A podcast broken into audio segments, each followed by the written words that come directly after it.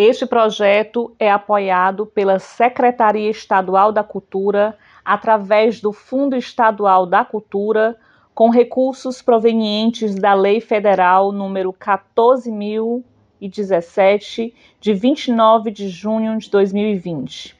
Realização Biblioteca Comunitária Papoco de Ideias.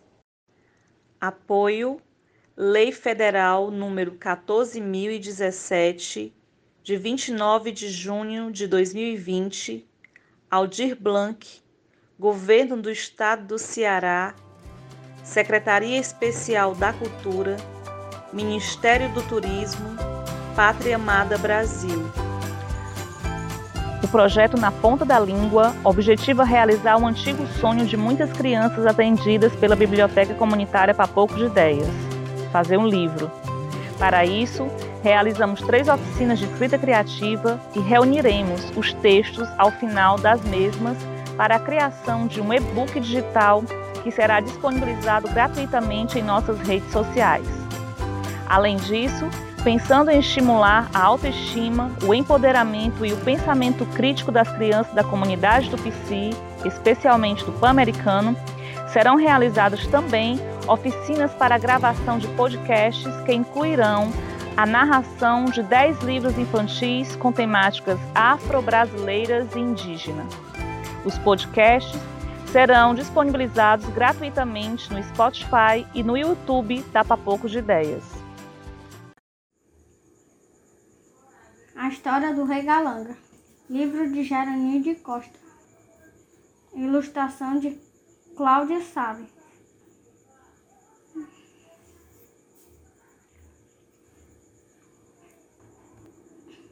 A África é o berço da civilização. Destaca-se na agricultura, na mineração, criações de gado, engenharia, medicina, dentre outras áreas.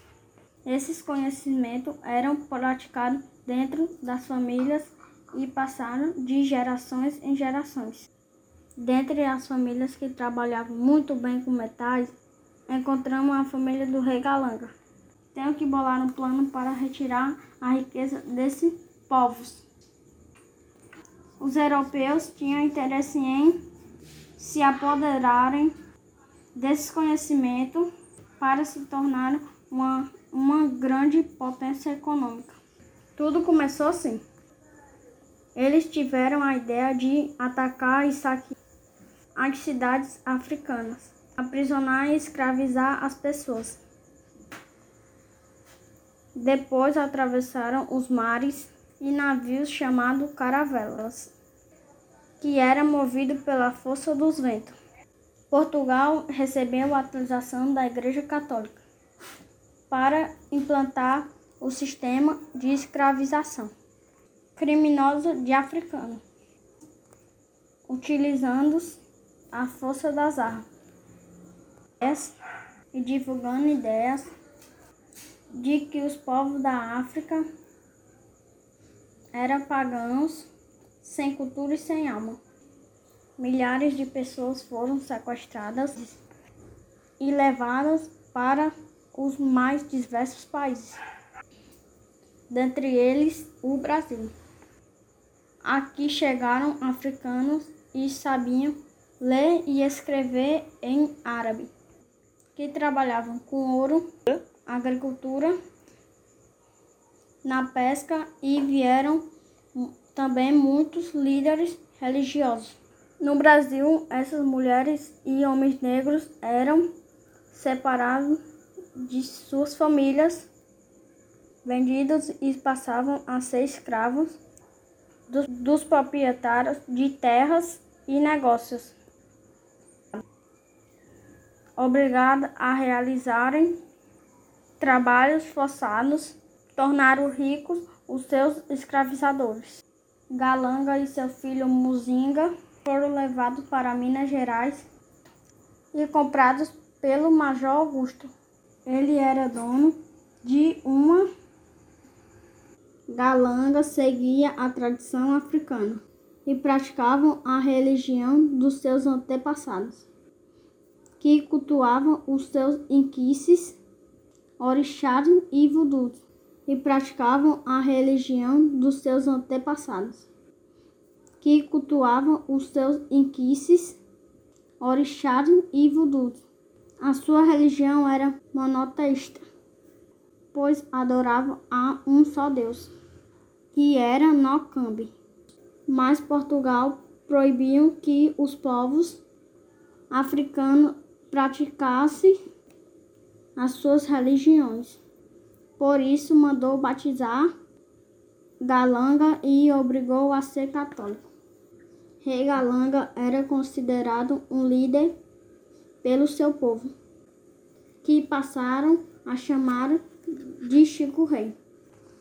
Alguns grupos de africanos e seus descendentes fugiram, fundaram pequenos povoados, que eram chamados de quilombos.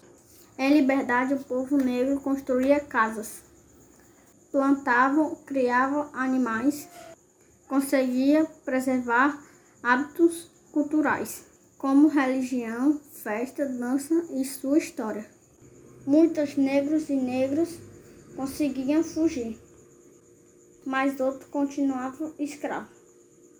Por isso, Galang e seus amigos, por isso Galang e seus amigos construíram um plano para libertar a todos. Ele escondia parte do ouro das minas e repassava para Irmandade comprar suas alforrias. Galã e seus amigos faziam parte da Irmandade da Nossa Senhora do Rosário dos Homens Pretos, que funcionavam na igreja de Santa Efigênia ao alto da cruz. A Irmandade comprava suas alforrias, defendia escravos, ajudava negras viúvas e auxiliava nas fugas para os quilômetros. Assim como Galanga, todos os negros e negras eram obrigados a frequentar a igreja católica, mas a maioria das pessoas brancas não queria ficar próxima a elas pois eram racistas. Eles também acreditavam que Deus havia criado orixás para proteger a natureza, as pessoas e o universo. Como as negras e negros eram proibidos de adorarem a Deus, seguindo a sua religião, eles encontraram um modo de não serem mais perseguidos e assim escolheram alguns santos da Igreja Católica para simbolizar os seus orixás. Africanos e seus descendentes também encontraram uma maneira de dançar e tocar instrumentos musicais para homenagear a Deus e aos orixás sem que fosse perseguido. Foi assim que surgiu a capoeira e o batuque nas tradições africanas. Galanga, mesmo recebendo o nome de Francisco, por, por ocasiões do seu batismo, nunca deixou de ser rei para o seu povo. Ainda hoje, os descendentes de africanos, através de suas festas, reverenciam seus reis e rainhas. Por exemplo, a festa do rezado, a festa do rezado e maracatu, as congadas, lundo, entre outras.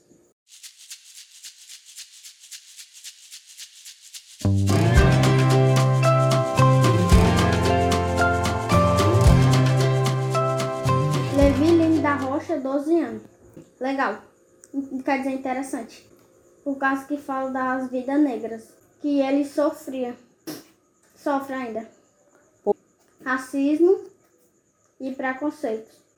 Racismo é chamar a pessoa de macaco e chamar pela cor, chamar a pessoa pela cor.